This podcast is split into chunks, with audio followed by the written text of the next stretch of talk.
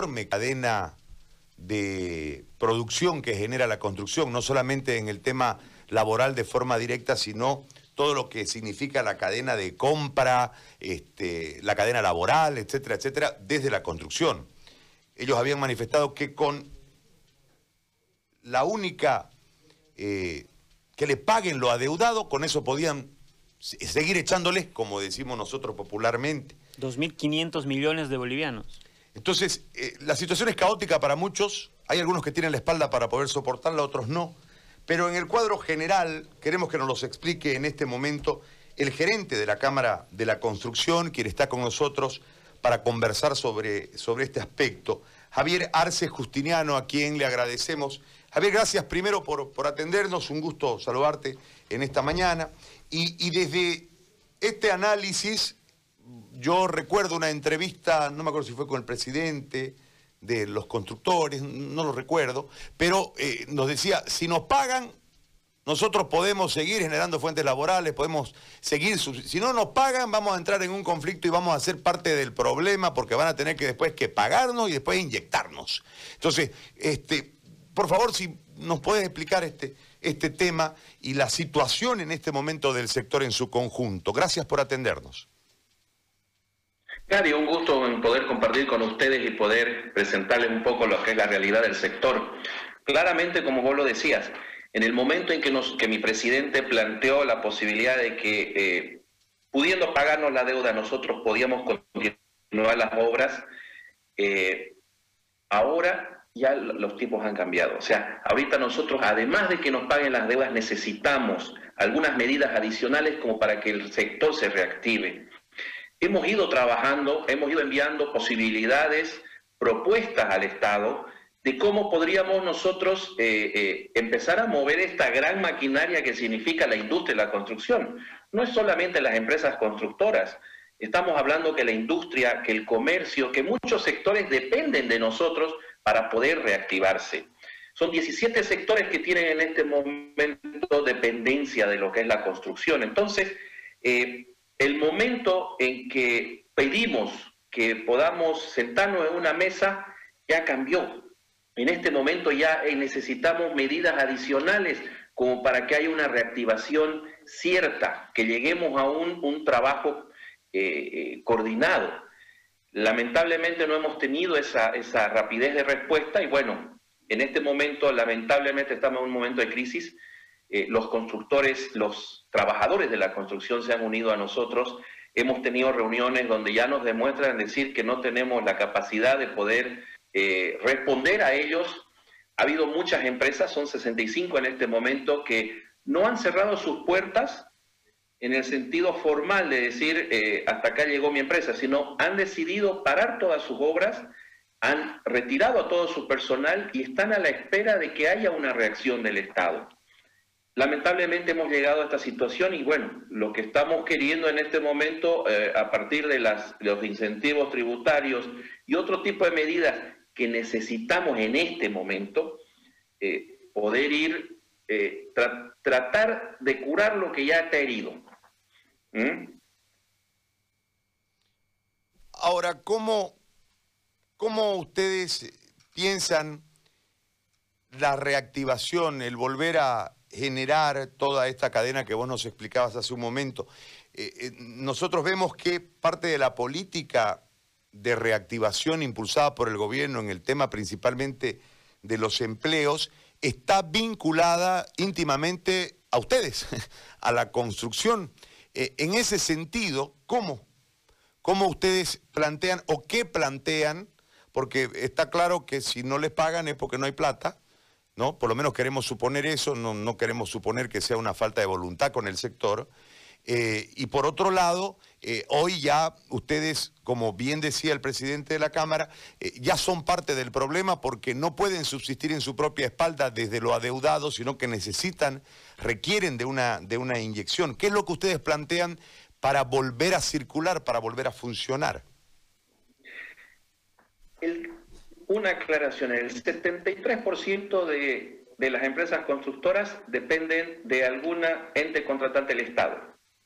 Entonces, en este momento lo que está trabajando es el sector privado. el que ya tiene el financiamiento de sus obras mediante banca o, recursos propios y se está apurando para qué? Para que los costos financieros no le coman la posibilidad de ganar algo de plata, ¿cierto? Entonces, ¿qué es lo que nosotros planteábamos en su momento? Le dijimos al gobierno en el mes de abril, eh, nuestro plan de reactivación es, busquemos la mejor manera de poder cerrar esta, esta deuda, son 2.500 millones de bolivianos a nivel nacional, hagamos un fideicomiso de 10.000 millones para obras que sean de muy corto tiempo, con mucha mano de obra y materiales netamente nacionales. ¿Por qué? Justamente por ese encadenamiento que tenemos con los otros sectores. Si yo logro pagarle al proveedor de cemento, de fierro, de plásticos, ¿ah? ellos van a poder seguir importando y van a, perdón, van a poder seguir produciendo y vamos a poder cerrar el, círculo virtuoso. la idea era obras de, mucha mano de obra, o sea, obras pequeñas de mucha mano de obra para que, para que todos esos sueldos lleguen hasta la doñita que te cocina de fuera de la obra, que tiene que ir al mercado a comprar todos sus insumos para poder cocinarle a los trabajadores. O sea, es una cadena muy completa, Gary. Entonces, eh, ese planteamiento le demostramos y le pusimos seis fuentes de financiamiento. Entre ellos estaba ese dinero que, se que estaba del préstamo del Banco Central de Bolivia, que era para una obra de YPFB, que dos licitaciones habían sido declaradas desiertas y que había la posibilidad de que ese dinero pueda ser destinado a esto. Hubiera sido, que son 12.900 millones de bolivianos, que pudo haber sido un, muy buen financiamiento para esta reactivación. Otros, habían varios eh, ítems que nosotros les planteábamos, porque no es solamente, eh, Gary, el ir y quejarse y pedir. La idea es que tengamos la capacidad como sector privado de proponer. Y eso fue una de las características de las propuestas que el sector constructor presentó. Dentro de eso, de ese trabajo, también estaban las medidas tributarias que nos ayuden a no terminar de estrangularnos, es decir, el IWE, porque nosotros como, como sector constructor cerramos en el mes del 31 de marzo, es decir, pagamos IWE y presentamos nuestra documentación el 31 de julio.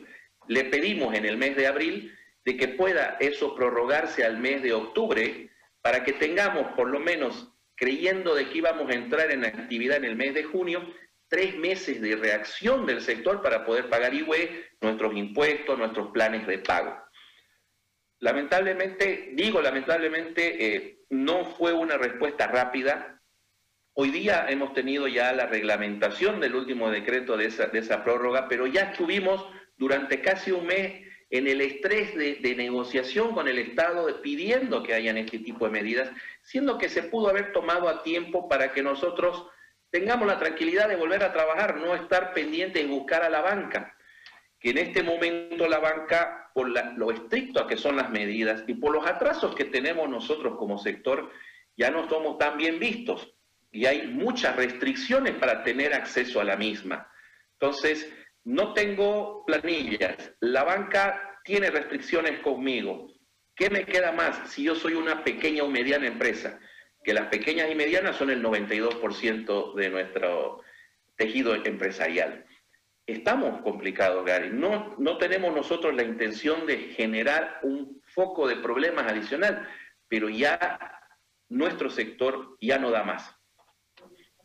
Bueno, yo agradezco mucho, Javier, por, por esta explicación y es altamente preocupante lo que ustedes plantean. Ahora, eh, si el 73% de las empresas tienen contratos con el Estado y en este momento tienen deuda, lo que quiere decir que en algún momento han ido a sus propios recursos para no parar las obras esperando el pago de planillas, etcétera, etcétera, eh, ¿cuántas están en riesgo de, de quiebra? Habida cuenta de que el porcentaje más chico es el que está trabajando con los privados y también está eh, eh, en, la búsqueda de, continuar sus obras para no asumir el costo financiero que esto implica.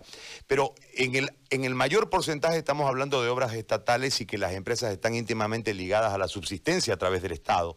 Eh, ¿cómo, es el, ¿Cómo es el tema este? ¿Cuántas en realidad, producto de esta deuda más este, la paralización casi completa del país, están en este instante en riesgo de quiebra o ya han quebrado?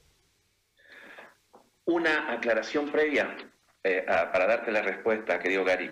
Eh, no es solamente que paralizó la situación, nosotros tenemos costos financieros y gastos adicionales que tenemos que seguir realizando y lo estamos haciendo, como son las garantías que nosotros presentamos, pueden ser bancarias o pueden ser eh, con pólizas de seguro, tenemos que seguir manteniéndolas eh, vigentes y eso es un costo financiero adicional, ¿ah? más resguardar la obra, más tener personal, porque te pueden decir, ¿sabe qué? Abandono de obra, este, rescisión del contrato, tenés que tener a alguien trabajando, tenés que, hay gastos todavía que estamos realizando. El 92% de nuestras empresas, como te decía, son pequeñas y medianas, que han llegado a un punto donde ya han metido mano a su patrimonio personal.